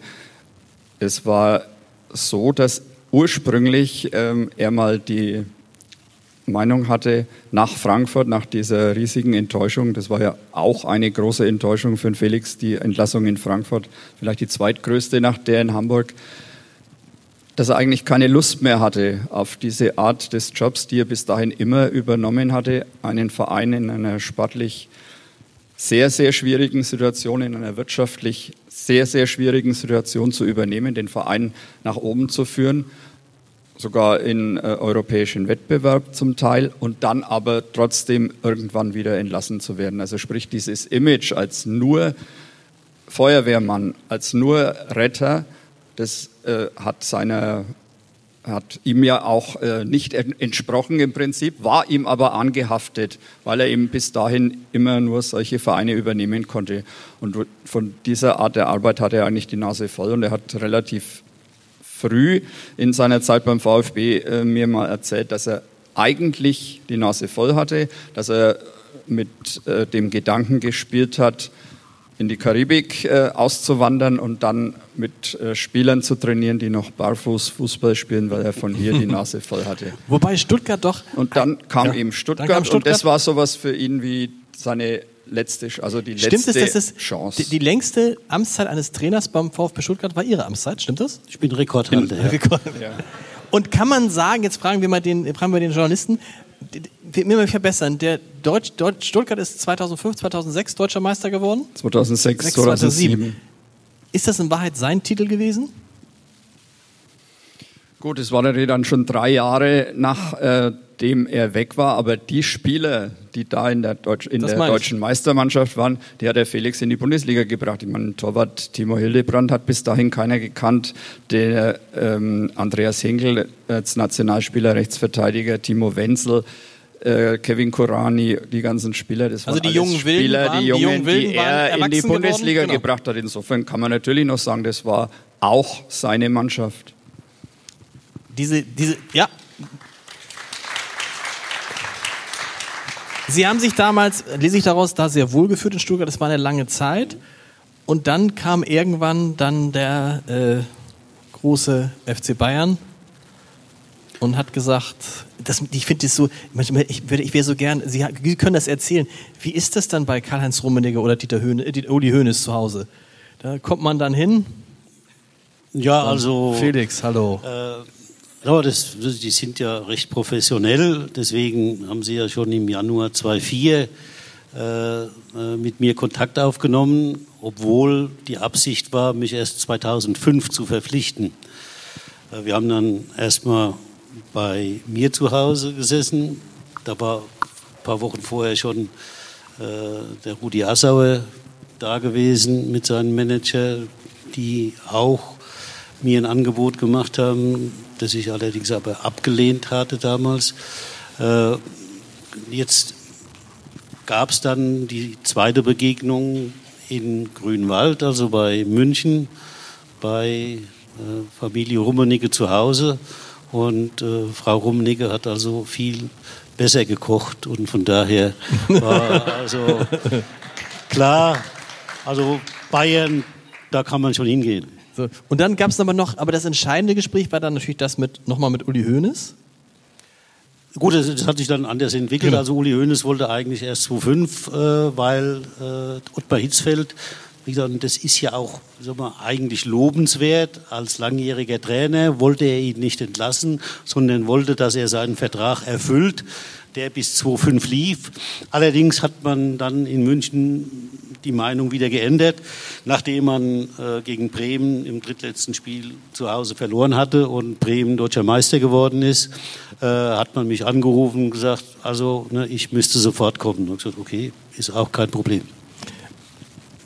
Herr Kaiser hat das gerade angedeutet und Sie haben es auch schon so ein bisschen angedeutet. War Ihnen nicht klar, egal was ich beim FC Bayern gewinne, am Ende kann ich das gar nicht gewinnen, sondern es wird immer der Erfolg von Uli Hoeneß und Karl-Heinz Rummenigge sein. Und irgendwann wird es mir genauso gehen wie Ottmar Hitzfeld?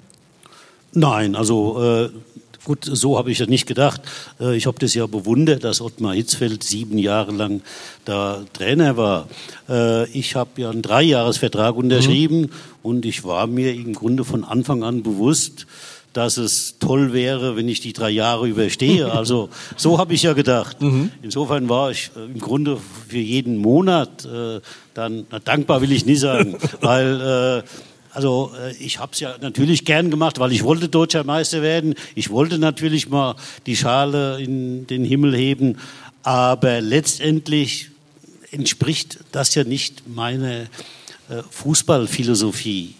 Äh, sondern ich war ja hier beim HSV äh, am Anfang äh, äh, Amateurtrainer und Assistent des Bundesliga-Trainers, habe aber halt bei, äh, als Amateurtrainer eben mit jungen Leuten zusammengearbeitet und ich habe ja da aus dieser Mannschaft, die ich damals in den Amateuren betreut hatte, habe ich ja, als ich Bundesliga-Trainer wurde, ja, ich glaube, acht Spiele oder ne, in, äh, in, der Bundesliga mhm. spielen lassen. Mhm. Das ist ja außergewöhnlich sowas, so viele Spiele ne, in die Bundesliga und von den Spielern haben dann jetzt muss ich, vier, glaube ich, drei oder vier Spieler äh, jahrelang in der Bundesliga mhm. gespielt. Also ne, entweder bin ich wirklich ein Glückspilz, dass ich so viel Glück habe, dass ich immer wieder junge Spieler bekomme, die so gut sind, dass sie von alleine Bundesliga spielen können. Oder ich mache halt als Trainer mit jungen Spielern irgendwas richtig. Und einer ist auch richtig Sportvorstand, war bis vor kurzem Sportvorstand beim FC Bayern München, oder nicht? Brazzo, ja klar. Genau. Brazzo Salihamidzic, das war einer der Spieler, die damals, der war noch Jugendspieler, den habe ich auch wieder als Jugendspieler äh, damals äh, war ich Amateurtrainer, da bin ich dann am Ende der Saison zur A-Jugend gegangen und habe gesagt, pass auf, äh, die Amateurmannschaft geht im Juli ins Trainingslager nach Norwegen. Äh, wer von dem älteren Jahrgang, also die dann im letzten äh, Jugendjahr waren, wer von denen mit will, der ist herzlich eingeladen, mit zum Trainingslager zu kommen. Ja, die, es gab ja damals auch Jugendnationalspiele. Die hatten dann leider keine Zeit. Der Einzige, der mitkam, war Brazzo. Mhm. Ja, und der hat dann bei mir auch in der Amateurmannschaft gespielt und dann auch, als ich, Bundesliga, als ich Bundesliga-Trainer wurde, dann in der Bundesliga. Ja, so hat die Karriere von Brazzo angefangen. Wer stellt beim FC Bayern München die Mannschaft auf? Ja gut, es war halt, äh, das war eben eines der, äh, sag mal, für mich Probleme, äh, dass ich in der ersten Saison keinen Einfluss auf die Mannschaftszusammenstellung hatte. Das war für mich selbstverständlich oder war für mich egal oder ne, ich habe akzeptiert, weil Bayern München war der beste Verein. Die haben ja nie so viel verkehrt gemacht, dass sie jetzt unbedingt ne, überall neue Spieler gebraucht hätten. Aber nachdem ich halt im ersten Jahr Meister und Pokalsieger wurde, hätte ich mir halt schon gewünscht, dass mehr äh, auch meine sagen wir, Wünsche ne, äh, Gehör finden würden. Aber äh, wir hatten also, das war nie ungeschickt, ne? wir hatten also eine mündliche Abmachung, Uli Hoeneß, Karl-Heinz Rummenigge und ich. Äh, wir haben gesagt, also es wird nur ein Spieler verpflichtet, wenn alle drei zustimmen ah. oder ja. Okay. Und äh, so, ja. Denn und nichts über 20 bis 30 Millionen. Niemals wird der FC Bayern, hat Uli Hoeneß damals gesagt, mehr als 20 oder 30 Millionen für einen Spieler ausgeben. Das hat er dann ein Jahr noch später gesagt. Okay. Also das war dann in meiner letzten Saison. Da vorher hat er gesagt, 20, 30 Millionen für einen Spieler. Das ist mit dem FC Bayern nicht zu machen. und er ist sich da ja treu geblieben, ne? kann, man, kann man sagen. Ein Jahr es, lang noch. Es, ja. gibt, es, gibt die, es gibt die schöne Stelle im, im, im, im, im Buch, äh, Herr Kaiser, wo, dann, wo Sie das dann aufschreiben und wo Felix Magath das erzählt, wie sich dann sozusagen mit der Zeit das Verhältnis zu Uli Hoeneß abkühlt, aus einem, wie ich fand, eher unprofessionellen Grund. Nämlich der Frage, wann erfährt Uli Hoeneß, wer am nächsten Tag spielt und Ihre Eigen, Eigenart ist nicht Ihre Art, ist es nicht am Vorabend schon zu wissen, wer am nächsten Tag spielt unbedingt, sondern das am Spieltag zu entscheiden. Das war Uli Hoeneß also zu ich, spät? Äh, gut, es war so, dass natürlich, äh, ich habe da schon Verständnis für. Wie gesagt, Uli Hoeneß hat den Verein hingestellt, der fühlt sich halt verantwortlich, er fühlt sich halt für alles verantwortlich. Und insofern möchte er halt auch gerne wissen oder und so hat er, war er das gewohnt und so hat er das mit Ottmar Hitzfeld ja gemacht, dass er am Vorabend mit Ottmar zusammengesessen hat, sie haben ein Gläschen Wein getrunken und dann haben sie sich über die Mannschaft unterhalten. Jetzt äh, wollte er das mit mir auch machen und dagegen wäre nichts einzuwenden gewesen. Äh, das Problem war nur, ich habe keinen Alkohol getrunken. Insofern konnte ich mit ihm ne, keinen Wein trinken. Und, äh Was wäre denn gewesen, wenn Sie gesagt hätten, der soll spielen und äh, Uli Hoeneß hätte gesagt, nee, der soll nicht spielen? Wer hätte dann das nein, nein, nein, Das gab es nicht. So, so läuft es ja nicht. Nein, so. Das hätte er natürlich nicht gemacht, ja. dass er mir vorgeschrieben hätte. Ne, ne, er hat dann immer mal vielleicht fallen lassen, ne, der müsste spielen oder so, aber er hat natürlich nicht, also das hat er nie gemacht, dass er gesagt hat, der muss spielen oder den darfst du nicht spielen lassen. So, so einfach, nein, so einfach läuft es ja nie. Die Trennung in München haben Sie gesagt, Sie haben sich über jeden Monat sozusagen jeden Monat genossen. Das heißt, das kam dann für Sie auch nicht überraschend. Man muss ja sagen, Nein. Sie waren ja sehr erfolgreich. Zwei, hat das noch jemand geschafft? Nee. Zweimal das Double hintereinander? Nee. Hat's vorher nicht und nachher, nachher nicht, nicht, mehr gegeben. Also sehr erfolgreich und dann plötzlich aber für den FC Bayern reicht es dann. Ja, aber das war halt abzusehen. Sowas, ja. sowas spürt man natürlich dann auch als Trainer.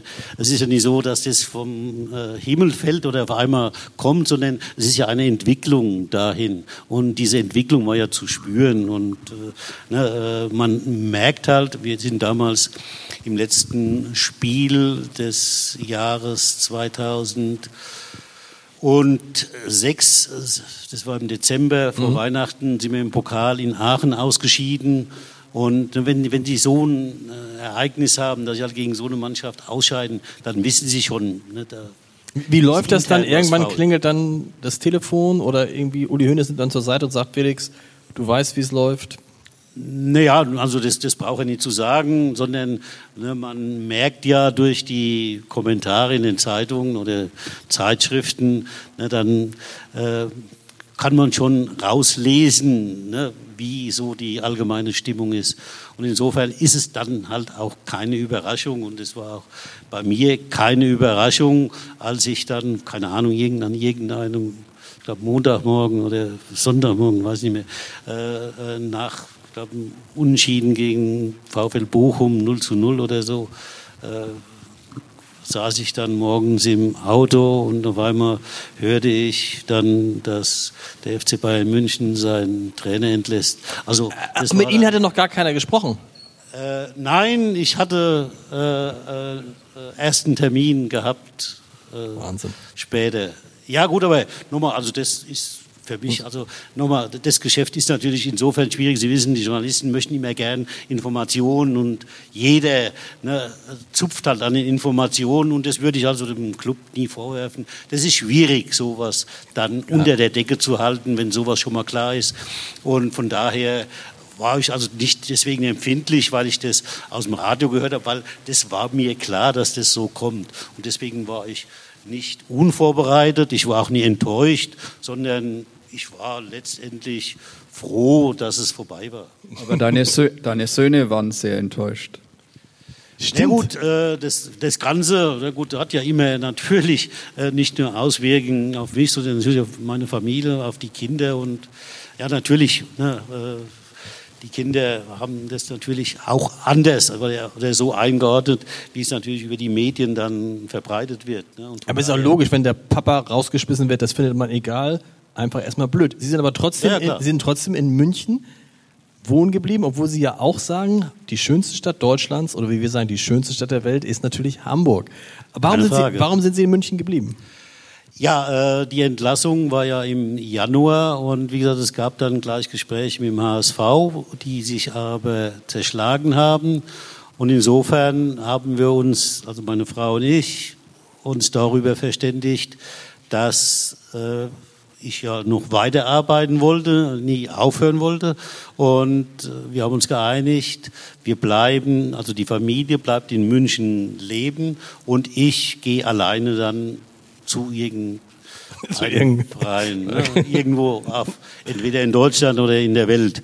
Weil ich war immer nie festgelegt, ich war immer schon geneigt, mal im Ausland zu arbeiten. Also insofern war das Thema Familie bleibt in München, weil die Kinder halt da aufgewachsen mhm. sind. Sie sind da zur Schule gegangen, sie haben die Schulausbildung angefangen und mal, wer sich mit der Bildungssituation ein bisschen auskennt, weiß. Dass es in, ba in, Bayern viel einfacher ist als in Hamburg. Äh, Oder hat sich das ja, geändert? Ob das, ob das einfacher, jedenfalls, jedenfalls unterschiedlich ist es. Ja, das halt. kann man sagen. Sehr unterschiedlich auch zwischen Nord und Süd, aber auch egal ob jetzt Saarland oder äh, Sachsen. Also es ist überall in den Bundesländern die Bildungspolitik ein bisschen unterschiedlich und von daher haben wir uns entschieden, die Kinder sollen in München dann, sie brauchen einen Ort, wo sie aufwachsen und das war dann halt München. Und jetzt kurze Zwischenfrage. Jetzt irgendwann gibt es irgendwann Pläne nach Hamburg zurückzukommen? In Ihre eigentliche Heimatstadt? Äh, ich habe dann aber auch in München immer jedem, der es nicht hören wollte, gesagt, dass Hamburg die schönste Stadt ist und ne, München nicht schlecht, aber ja, äh, ich, ne, das weiß meine Frau ja auch, das wissen meine Kinder auch, würde gerne nach Hamburg gehen, aber meine Kinder sind, wie gesagt, da aufgewachsen, sind da zur Schule gegangen, haben ihre ganzen Freunde da. Dann ist es halt so, dass man auch, na, äh, und das bin ich, auch wenn das nie so äh, äh, rübergekommen mhm. ist, so bin ich immer gewesen. Ich habe eben Dinge akzeptiert, die so eigentlich nicht zu ändern sind. Und insofern habe ich auch kein Problem damit zu sagen, okay, wir bleiben in München, auch wenn ich es anders lieber gehabt hätte. Die Saison, die entscheidende Saison, wo sie Deutscher Meister geworden sind mit Wolfsburg, da müssen wir nochmal über, da könnte man jetzt ganz lange drüber sprechen nochmal, weil das so schön auch ein schönes Kapitel ist, Sie haben in dieser Saison den FC Bayern München 5 zu 1 geschlagen. Dieses legendäre ja, Spiel. Ja. Und Sie haben etwas gemacht, wo Sie Jupp Derber gesagt haben, lass das. Sie haben kurz vor Ende des Spiels, äh, erzählen Sie die Geschichte selber, Sie haben ein ein, ein Ersatztorwart ja. eingewechselt, weil sie es ihm am Anfang der Saison versprochen hatten. Und das, da war natürlich dann so, haha, ne? Wolfsburg schlägt Bayern 5-1 und am Ende bringt der Magath, tauscht der Magath noch den Torwart aus. Ja, so, jetzt, äh, das ist jetzt ne, die. Äh, so steht es in dem Buch. Ja, das ist ja die oberflächliche Betrachtung. Das war so, gar keine Frage. Mensch, Herr Kaiser, so, machen so Sie steht es auch nicht im Buch. machen Sie nie nochmal mit der so. Das ist ja. Nein, nein, nein, das ist gut. Es geht, nein, es geht, wenn, man kann das so interpretieren. Das ist aber die oberflächliche Betrachtung. Die Situation fing halt damit an, dass ich nicht nur Trainer, sondern auch Manager und Vorstand war. Also ich musste auch oder er hatte eigentlich auch die Aufgabe, auf die äh, finanziellen Möglichkeiten zu achten und nicht unbedingt Geld rauszuwerfen. Insofern hatte ich in dieser, in dieser Saison im Januar mit dem Berater von unserem zweiten Torhüter André Lenz Vertragsgespräche geführt und ich war sehr mit ihm zufrieden. Er hatte als Ersatztorhüter, die Nummer eins war klar, der zweite Torhüter kommt halt normalerweise nicht zum Einsatz. Und äh, ich bin dann mit dem Berater halt dann so verblieben, habe mich so geeinigt. Also ich kann ihm nicht mehr zahlen, ne, das Geld wäre nicht da, aber wenn wir mal deutlich führen, dann würde ich ihn einwechseln, weil er eine hohe Einsatzprämie hat. Also hat er eine außergewöhnlich hohe Einsatzprämie und relativ niedriges Gehalt gehabt. Und da habe ich ihm versprochen, ich setze ihn mindestens einmal in der Saison ein. Und jetzt war die Saison äh, ja, ein paar Spiele alt Und wir hatten dummerweise immer nur 1-0 gewonnen oder 2-1. Also es war immer knapp gewesen. Und das erste Bundesligaspiel, wo wir dann deutlich in Führung waren, war dann ausgerechnet gegen den FC Bayern München zu Hause. Und äh, ich saß, weil ich wusste natürlich genau, wie dann sagen, die genau. Interpretation sein wird. Und ich saß dann auf der Bank und habe gedacht, ja, machst es, machst es nie. Oh, das gibt ein Theater, wenn du es machst. Und äh, ja, Aber irgendwie auch ein bisschen lustig. Ja, also da habe ich es noch nie als lustig empfunden, aber äh, äh, gut, ich habe auch nie gesehen, wie das dann weiterging. Ne? Also das, das fünfte Tor war ja noch gar nicht gefallen, aber das kam ja alles dazu. Und äh, als ich halt, ne, wie das dann kurz vor Schluss entscheiden musste, habe ich gesagt, gut, ich habe es versprochen, versprochen ist versprochen, wird auch nicht gebrochen. Und dann habe ich eben den zweiten Torhüter dann eingesetzt, André Lenz. Und da war gleich die Hölle los. Da ist der Van Bommel auf mich zugelaufen bekommen, hat mich angeschrien und wie also Uli Hoeneß, der hat ja geleuchtet da drüben auf der Trainerbank. ja, da, da, da, wusste, da wusste ich schon, au, au, au, das. Ja. Aber es war mir natürlich nach dem Ergebnis dann auch relativ egal. Wie ist das damals? Wie haben Sie das damals? Haben Sie damals? Nee, damals haben Sie dann nicht mehr Nee, berichtet. nee, aber- ich habe es natürlich Aber- aber, äh, mitgekriegt, weil äh, es ja so ist, dass man die Bundesliga natürlich auch im Gesamten verfolgt. Also ich fand es schon äh, sehr mutig, obwohl ich wusste, weil ich ihn ja kannte, dass es mit äh, Magats Rache oder sowas nichts zu tun haben würde. Ich wusste das damals mit der Einsatzprämie nicht, aber ich dachte mir, er wird schon seine Gründe haben, also dass er so eine profane Motivation wie Rache äh, haben würde, das habe ich nicht geglaubt. Und dann, Sie sind mega Erfolg, aber Sie auch nicht wusste, Sie sind Ehrenbürger Wolfsburgs. Ja, freilich. Ja. Ja, ja eben ein Ehren, Ehren, Ehrenbürger, Ehrenbürger Hamburg sind Sie zum Beispiel nicht. Ja, das ist schade, aber gut, so ist halt mal das Leben. Ne? Das ist ja kein Nee, Wunschkonzert. jetzt, aber das ist das Ehre. Und warum, wahrscheinlich hätten Sie doch da bleiben, ich will nicht sagen, bis in Ihr Lebensende bleiben können, das wahrscheinlich nicht. Und trotzdem haben Sie ja Ja, während der, doch, wahrscheinlich schon, ne? ja, ja, wahrscheinlich schon. Ja. Und wa- dann trotzdem haben Sie, haben Sie, müssen Sie ja während der Saison schon mit Schalke gesprochen haben. Ja klar. Er stand Ja, ja, schon, ja, ja, stand ja während der Saison. Wusste Manfred Winterkorn, das war der damalige VW-Vorstandsvorsitzende, der Sie geholt hatte, dass Sie mit Schalke, also wahrscheinlich mit Rudi Assauer sprechen? Äh, nein, äh, das wusste er nicht. Äh, es war auch nie eher seine Aufgabe. Also der Professor Winterkorn war sicher der Mann, der mich verpflichtet hat, auch der Mann, der voll hinter mir stand. Und er war damals auch entsetzt, als er mitgekriegt hat, dass ich den VfL Wolfsburg verlassen wollte. Aber es war letztendlich dieselben Gründe wie damals in Stuttgart. Ich wollte halt mehr erreichen. Ich wollte also weiterkommen. Und beim VfL Wolfsburg äh, war es so, äh, äh, der Verein ist ja quasi eine Abteilung des Unternehmens VW und es sind einige Vorstände im Aufsichtsrat des Vereins und somit bestimmt natürlich im Grunde das Unternehmen, was im Verein passiert. Und ich denke mal, das ist aber wieder da nur eine Vermutung von mir, äh, dass äh, der ein oder andere im Aufsichtsrat mit mir nicht glücklich war, weil ich hatte mir ausbedungen, dass ich äh, die Themen, die sportlichen Themen, die ich zu entscheiden hatte, nicht mit dem ganzen Gremium diskutieren wollte, sondern nur mit dem Aufsichtsratsvorsitzenden. Insofern habe ich alle Entscheidungen mit dem Aufsichtsratsvorsitzenden besprochen und habe dann halt nach Rücksprache oder mit, mit ihm besprochen, was zu entscheiden ist und habe das dann so entschieden. Und damit waren, glaube ich, der eine oder andere, der war ja auch im VW-Vorstand, dann ne, äh, hatten natürlich eine hohe Bedeutung und waren ne, richtig tolle Manager und die waren halt mit dieser Weise, glaube ich, nicht glücklich. Deswegen habe ich nicht das Gefühl gehabt, dass das Unternehmen oder der Verein oder die Vereinsführung hinter mir gestanden hätte, sondern ich hatte auch halt am, immer wieder Schwierigkeiten. Also so gab es äh, die Schlagzeile im, nach dem ersten äh, Halbjahr, als das letzte Bundesligaspiel der Saison 2007 äh, im Dezember anstand. Das war ein Bundesliga-Heimspiel gegen Borussia Dortmund. Äh, da hat dann die, die Wolfsburger Zeitung geschrieben, wenn der VfL heute verliert, hat er die schlechteste Vorrunde jemals gespielt.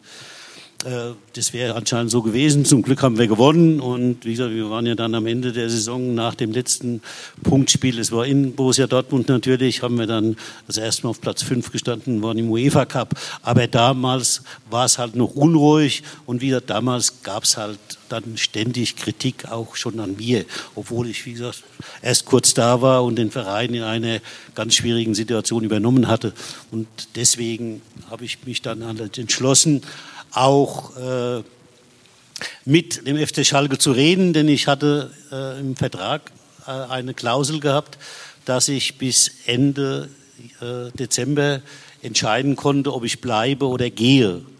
Äh, jetzt war es aber zu der Zeit halt auch ausgerechnet wieder so, ich weiß nicht, wer sich daran erinnert, dass äh, VW, der Konzern halt, sagen wir mal, Probleme hat, interne Probleme, weil Porsche wollte VW übernehmen. Und mein Ansprechpartner war der Finanzvorstand von VW. Der dann was anderes zu tun hatte. Genau. Der hatte damals dann was anderes zu tun, als mit mir zu reden. Insofern hat man die Entscheidung halt hinausgeschoben und hatte ich ja Verständnis dafür, aber es kam dann halt im Februar zu Gesprächen mit äh, Clemens Tönnies beim FC Schalke 04 und ich habe eben aus dem Grund, weil ich nicht das Gefühl hatte, äh, hier noch mehr bewegen zu können, habe ich dann mich entschieden, den Verein zu verlassen. Wie würden Sie Ihre Zeit in Schalke in Ihrer Trainerlaufbahn einordnen? Ja, es, äh, wie würde ich das einordnen? Pah, ich werde sagen, es war also, äh, denke ich mal, meine zweiterfolgreichste Zeit, denn im ersten Jahr wurden wir ja mit äh, einer Mannschaft, die vorher Achter oder Neunter war äh, und auch natürlich finanziell am Ende war. 35 äh, Millionen hatten in der Saison, bevor ich kam, der Verein Minus gemacht. Ich hatte dann aus der Amateurmannschaft zwei Spieler geholt, Lukas Schmitz und Christoph Moritz und hatte dann noch aus der Jugend einen Spieler geholt, also insofern äh, gab es halt kein Geld, um die Mannschaft zu verstärken. Trotzdem sind wir Vizemeister geworden. Und äh, in der Saison darauf äh, hatte ich wieder verschiedene Spieler äh, tauschen müssen, denn natürlich war die Mannschaft nicht auf internationalem Niveau. Mhm. Äh, ein Kollege von mir, der Peter Neururer, der ja auch mal Schalke-Trainer war, hatte damals im Winter gesagt, der FC Schalke ist der schlechteste Tabelle Dritte, der jemals in der Bundesliga gespielt hat. Und äh, ich habe ihm halt recht gegeben. Mhm. Deswegen musste ich dann eben auch zur neuen Saison wieder einige Spieler wechseln und vor allem ich musste halt, ich hatte ja nur einen Stürmer, Kevin Kurani, der getroffen hatte. Äh, ansonsten gab es keinen, der mehr Tore geschossen hat und ich musste also die Offensive neu konzipieren. Insofern hatte ich ja dann mit Raoul einen, ne, also Transfer, was man glauben Sie, wenn Uli Hoeneß diesen Transfer gemacht hätte, der würde heute noch darüber reden. Mhm. Ja, und ne, das war also äh, Raúl, diese Ikone von Real Madrid, war außergewöhnlich. Der war ein außergewöhnlicher Mensch. Und mit Jan Hundela hatte ich dann auch noch mal einen äh, Top. Äh, Torjäger verpflichtet. Und auch das hat natürlich Zeit gebraucht. Deswegen waren wir in der Saison danach in der Bundesliga nicht erfolgreich, hatten im Pokal alles gewonnen, hatten auch im Europapokal alles gewonnen.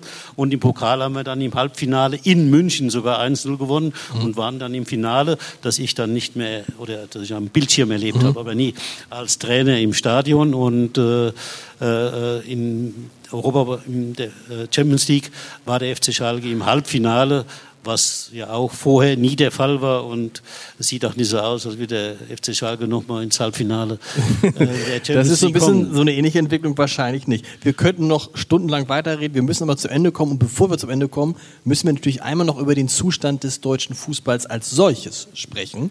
Sie haben es gesagt, früher war also äh, äh Früher war so, so, wenn nicht Halbfinale war, war eigentlich schon schwierig. Jetzt haben wir zweimal hintereinander irgendwie in, sind wir in der Vorrunde ausgeschieden. Was heißt wir? Die deutsche Fußballnationalmannschaft. Und wir haben in Hamburg die Auslosung zur EM Anfang Dezember und dann ist nächstes Jahr in Deutschland EM. Und ähm, ja, Was wird das denn dann diesmal? Und wo, wo ist denn da, wo haben wir denn da die falsche Abbiegung genommen? Ja gut, also die falsche Abbiegung, das ist ja immer so, dass so eine äh, Situation ja eine Entwicklung ist und ein Ereignis, das es was ausgelöst hat. Und die Entwicklung im deutschen Fußball ist halt auch schon seit Jahren oder jetzt ja bald seit Jahrzehnten halt falsch, vor allem was die äh, äh Ausbildung der jungen Spieler angeht. Äh, das war natürlich, wie gesagt, Theorie ist immer anders als die Praxis. Und die Theorie war gut gedacht, dass man äh, Jugendleistungszentren etabliert hat.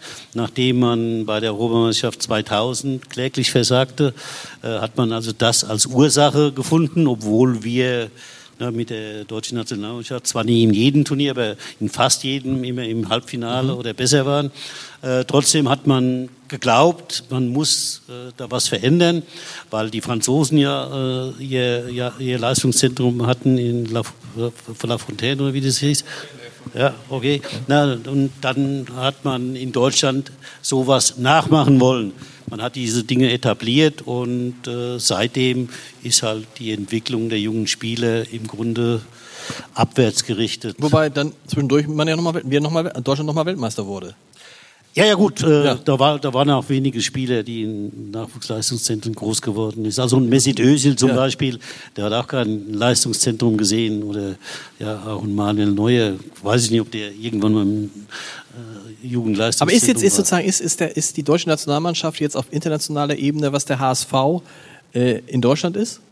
Also verlieren wir nachhaltig den Anschluss oder ist es nur, waren es jetzt nur zwei Zufälle und äh, Nein, ich glaube also nicht, dass es Zufälle gibt. Ich glaube, dass alle Entwicklungen schon begründet sind.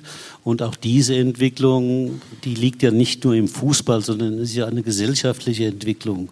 Es ist ja so, dass Leistung im Grunde nicht mehr akzeptiert wird. Das haben Sie ja schon, wie gesagt, an, daran gesehen, wie ich beurteilt werde. Ich habe, was ich, das Einzige, was ich gefordert habe, war Leistung, nichts anderes. Und ich würde äh, äh, das anzweifeln, dass ich ungerechtfertigt irgendjemand äh, behandelt hätte, mhm. sondern ich habe jedem immer klar gesagt, pass auf, wenn du zu mir kommst, ich will Titel gewinnen, wir müssen mehr machen, als du gewohnt bist. Ne, ich habe nie jemand gesagt, du pass auf, komm zu mir und dann ne, legst du dich hin und dann wirst du schon deutscher Meister. Also ich habe immer klar und deutlich gesagt, was ich verlange und klar und deutlich, wohin es gehen soll. Und insofern habe ich kein schlechtes Gewissen, ne, dass ich von Spielern viel verlangt habe. Ich habe auch von mir viel verlangt. Immer noch ne, bin ich mit mir auch nicht zufrieden, weil ich mehr Leistung erwarte und verlange. Aber das ist halt heute ein schwieriges Thema geworden. Aber nicht nur im Fußball, sondern halt auch in der Gesellschaft. Ist das das Thema mit so einem Trainertyp wie heute, der wirkt das so äh, fast schon anachronistisch, wenn man sagt, ne, so der Schleifer, der Quelix und so? Die, die Trainer heute wirken anders. Ich wollte nur ganz kurz äh, vorab sagen, äh, ich sehe das genauso mit der gesamtsportlichen Entwicklung. Sie brauchen nur die Weltmeisterschaften in den wirklich wichtigen Sportarten in diesem Jahr sehen. Wir haben in der Leichtathletik, bei der Leichtathletik-Weltmeisterschaft zum ersten Mal nicht eine einzige Medaille äh, gewonnen. Wir haben bei der Schwimmweltmeisterschaft im Becken eine einzige Bronzemedaille äh, gewonnen. Das heißt, in den wirklich wichtigen, medaillenträchtigen Sportarten des Sommers hat äh, Deutschland in Anschluss total das verloren. Tut jetzt weh. Ich bin äh, alter Basketballer, das tut mir natürlich weh, dass die Basketball nicht dazu zählen. Medaillenträchtig. Im Basketball gibt es ja nur eine Medaille. Ach so, ne? ja. ja. ja, das stimmt. Äh, das finde ich also auch. Und das, was schief läuft im Fußball, das sieht man ja nicht nur, aber auch natürlich an den Ergebnissen der Europameisterschaft war ja auch 2021 war ja auch kein alles andere als ein Erfolg. Die letzten zwei Weltmeisterschaften, selbst die Europameisterschaft 2016 mit dem Halbfinale, okay, aber auch da hat äh, Deutschland schon da hat man das Gefühl, es wird immer etwas weniger. Grundsätzlich bin ich aber nicht so äh, pessimistisch, was jetzt das nächste Jahr angeht. Wir haben zum Glück äh, Spieler, die nicht in Nachwuchsleistungszentren in Deutschland äh, ausgebildet wurden, wie der Musiala zum Beispiel, der in England ausgebildet wurde, ein hervorragender Fußballer. Und ich glaube, dass das Allerwichtigste aber ist, das, was der Mannschaft in den letzten Turnieren äh, gefehlt hat, das war eine Leidenschaft, eine mannschaftliche Geschlossenheit, der Wille, der unbedingte Wille, dass man äh, was erreicht, dass man gewinnt, der hat völlig gefehlt. Und wenn es jetzt gelingt, dem Herrn Nagelsmann der jetzt nicht meine Nummer eins äh, gewesen wäre als äh, Nationaltrainer. Ah, wer, wer, das ist jetzt interessant. Haha, wer wäre denn Ihre Nummer eins gewesen? Und da brauche ich nicht weit zu schauen. Da ist er ja nie alleine. Also, ne? Ja. Uli Hoeneß hat auch eine Beschreibung eines Nationaltrainers abgeliefert. Da habe ich gedacht, oh, der Uli, das kann ja gar nicht sein, aber der meint mich. Aber äh, gab es denn auch vom DFB Bemühungen, mit Ihnen mal in Kontakt zu kommen? Tatsächlich? Nein. Nein. Der Weil das, weil das Gefühl ist, das Gefühl ist dann, äh, ist das das Gefühl, dann, oh nee, das ist so, nee, das ist das alte Methode und der irgendwie. ja, das hat, Hat das damit zu tun? Aber, Womit aber hat das der zu tun? DFB war ja nie mein Verein. Das stimmt. Ja, von daher hat sich also auch da nichts geändert gegenüber der Vergangenheit. Also das war immer so. Die große Frage, die sich zum Schluss stellt, ist die gegensätzlich ist das Titel. Da hat viel, das hat auch viel mit ihrer Herkunft zu tun. Die Mutter aus Ostpreußen, der Vater aus Puerto Rico. Sie beschreiben, dass äh, es gibt zwei Seiten von, wie es wahrscheinlich von den meisten Menschen zwei Seiten gibt, selbst von Olaf Scholz. Ähm, das kann ich sagen, weil ich eine Biografie über Olaf Scholz geschrieben habe. Und äh, da kann ich Ihnen sagen, Interviews mit äh, Bundesliga-Trainern äh, sind, in, nee, wahrscheinlich ist es genauso schlimm wie Olaf Scholz. Ähm, hat Felix Magath ein falsches Image?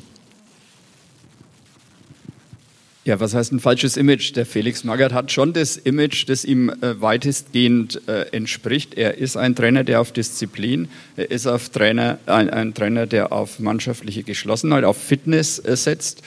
Das Image hat er und das äh, hat er auch zu, Zu Recht. Recht. Aber daran äh, ist ja nichts Aber- Schlechtes. So, aber, aber dann halt so zu tun, als wäre das unmenschlich, Ja. das ist halt das Falsche daran.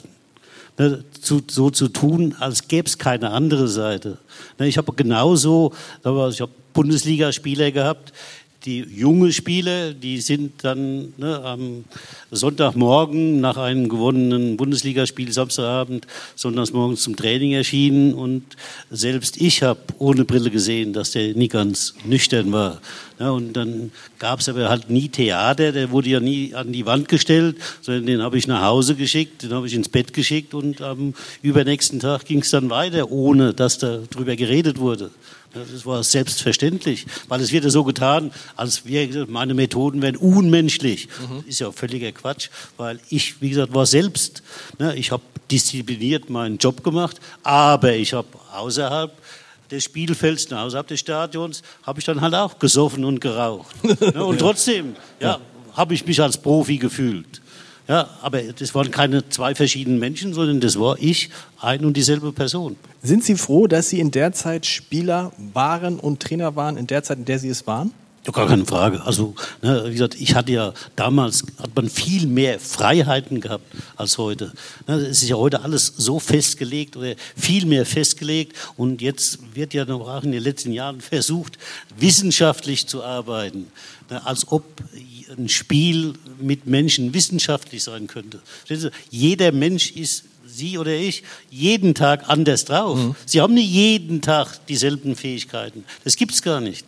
So- Insofern so zu tun, als könnte man ausrechnen und was jetzt mittlerweile ja abläuft, wenn ich höre, dass bei Bundesligaspielen die medizinische Abteilung schon Freitag sagen kann, dass der Spieler nur 60 Minuten spielen kann, ja, dann fällt mir das Mikrofon aus der Hand. Wie, wie, wie sowas gehen soll. Ja. Verstehen Sie? Äh, äh, nicht nur, dass ich, ich habe ja auch mit Fieber für den HSV gespielt, aber es war ja eine Geschichte, äh, hier Bundesligaspiel gegen Hertha BSC Berlin.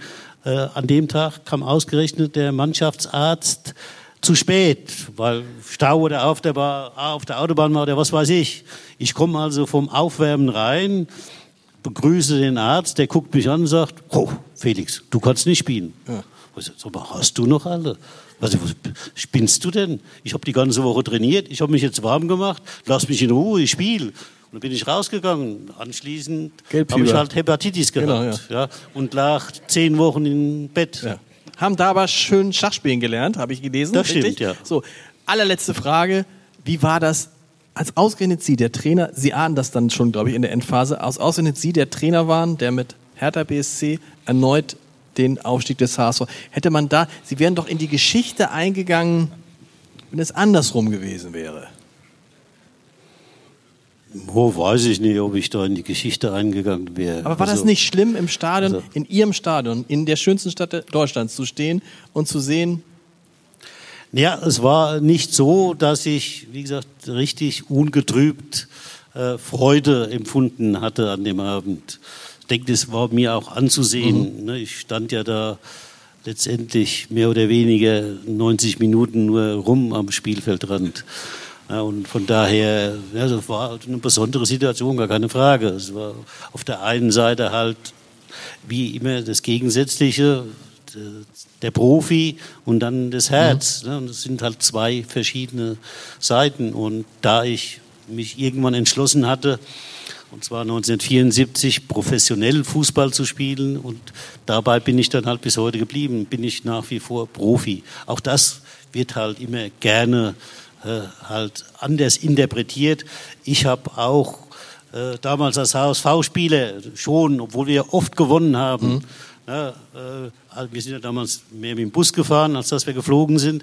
Äh, wenn wir mit dem Bus dann auf der Autobahn zurückgefahren sind, haben wir dann Autos mit Fans überholt. Da war ich immer schon traurig, wenn ich, ne, äh, wenn wir vorbeigefahren sind, hatten aber Spiele verloren im Westen oder so und sind dann an Fans vorbeigefahren, war ich traurig, dass ich den Fans nicht das bieten konnte, was sie eigentlich mhm. erwartet hatten. Ja, weil ich mache natürlich auch meine Arbeit für die Fans. Das habe ich immer gemacht, auch als Spieler. Lieber Herr Magath, lieber Herr Kaiser, vielen Dank. Großartig, dass Sie heute hier sind, dass wir heute sprechen konnten. Wunderbar. Ihnen auch natürlich vielen Dank fürs Danke. Zuhören. Dankeschön.